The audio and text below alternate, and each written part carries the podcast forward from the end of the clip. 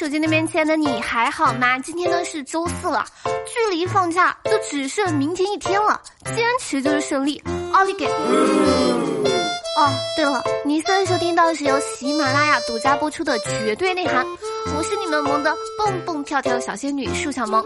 喜欢我节目或者本人的话，可以喜马拉雅搜索树小萌，点击关注。这眼瞅着就要五一了，有些人呢考虑是五一休息几天的问题，有些人考虑的是五一加班几天的问题。加班摸鱼什么的，我还挺在行的。其实五一这样过才是最合理的。因为五一是国际劳动节，所有劳动者呢都应在五一期间得到休息，所以五一期间最应该注意的就是切莫因为你的休息而让别人劳动了起来。打个比方，不要健身，因为你健身呢，健身房教练、前台保安、保洁、烧烤店的老板、小吃摊的摊主、奶茶店的店员什么的，都要因为你而不得不劳动。所以。我手机那边亲爱的你学会了吗？没学会呢也没有什么关系，毕竟为了世界和平，总有人要牺牲。该说不说的，如果五一不知道干嘛的话，来我直播间陪我唠嗑吧。每天晚上九点半，等一个懂事的你。说懂事儿呢，下面即将说的这些个大学生，你这么不懂事，你爸妈知道真相后得多难过呀！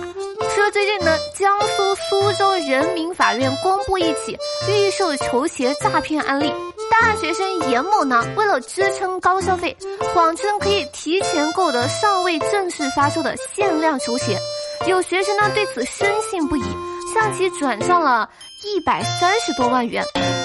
却只收到了六双假鞋，利用炒鞋诈骗的严某呢，一审获刑十年六个月，其上诉呢被驳回了。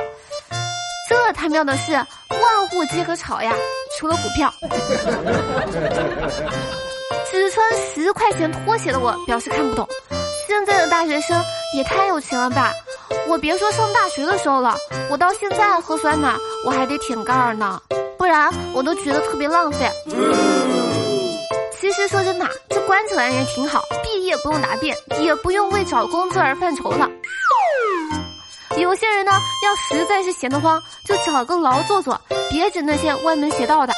说到工作呢，我觉得吧，世界这么大，有很多很神奇的工作。但是呢，还是那句话，靠本事吃饭，再神奇的工作也没有什么丢人的，只要自己不尴尬，尴尬的就是别人。说美国呢，据《每日邮报》报道，一名四十八岁的家庭主妇从事一项特殊的职业二十年，她靠售卖自己放屁的视频，每个月能赚两万七千块钱。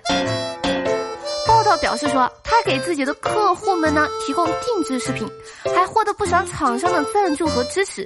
每餐都吃大量的沙拉、芦笋呐、鳄梨呀，以便自己在录制的时候有更好的表现。这个家庭主妇呢，认为这份工作呢特别酷，但是呢，怕孩子们不赞成，只有她丈夫知道这件事情。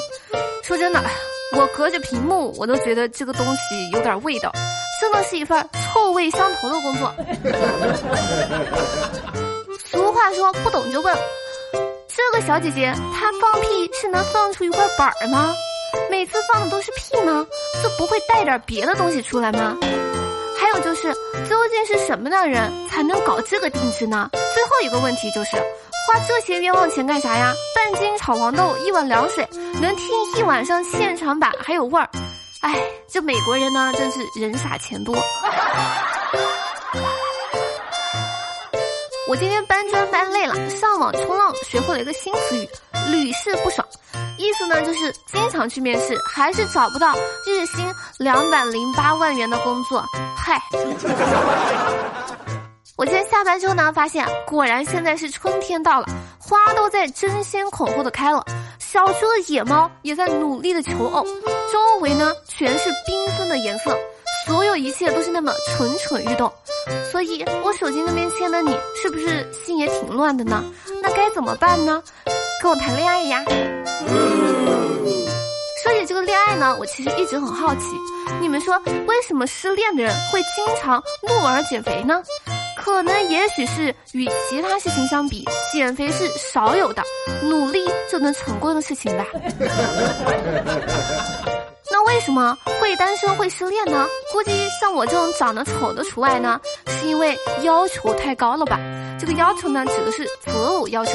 今天网上冲浪的时候看见说是，根据有关媒体爆料说，前几天呢，河北唐山某婚庆公司在网络上分享了一段婚礼的视频，视频内容呢是一个五十岁的大妈嫁给一个二十多岁的小伙子，新娘呢是山西的女企业家，和婆婆在一起拍照时呢，就像姐妹一样。真的，看完这个微博，直呼好家伙，一个董事长，一个刚懂事，还挺般配的。俗话说得好，女大三抱金砖，女大三十送江山，女大三百送仙丹，女大三千立仙班。但是不管怎么样呢，婚姻是两个人的双向选择。虽然是这个年纪相差还是挺大的，但是真爱就值得被祝福呀。所以说，怪不得我每次路过幼儿园什么的，我就不自觉的小声说话，还不敢按喇叭。原来是我潜意识里面怕打扰我老公学习呢。说按喇叭呢，今天我把车借给一个朋友，结果他打电话回来说出事儿了。我当时一听，惊出一身冷汗。我赶紧问怎么回事儿，他说油门踩太大了。我问他撞到哪儿了吗？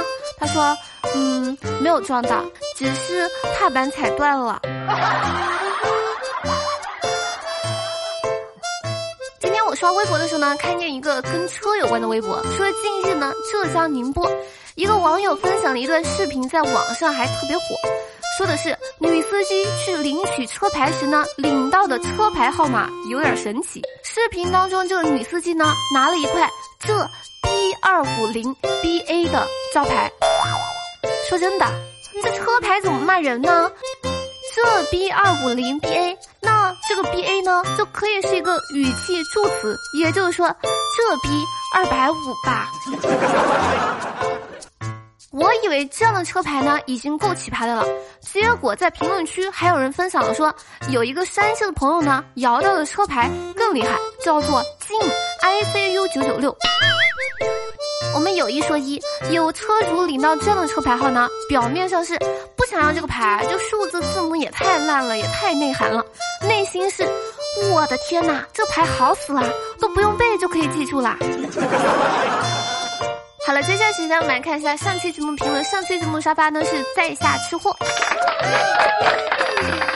然后呢谢谢九月的风东东 TV 神梦帮节目辛苦盖楼，爱你们比心么么哒。好了，感谢上期节目所有留言的小哥哥小姐们。以上呢就是本期绝对内涵的全部内容，感谢你能从头听到尾。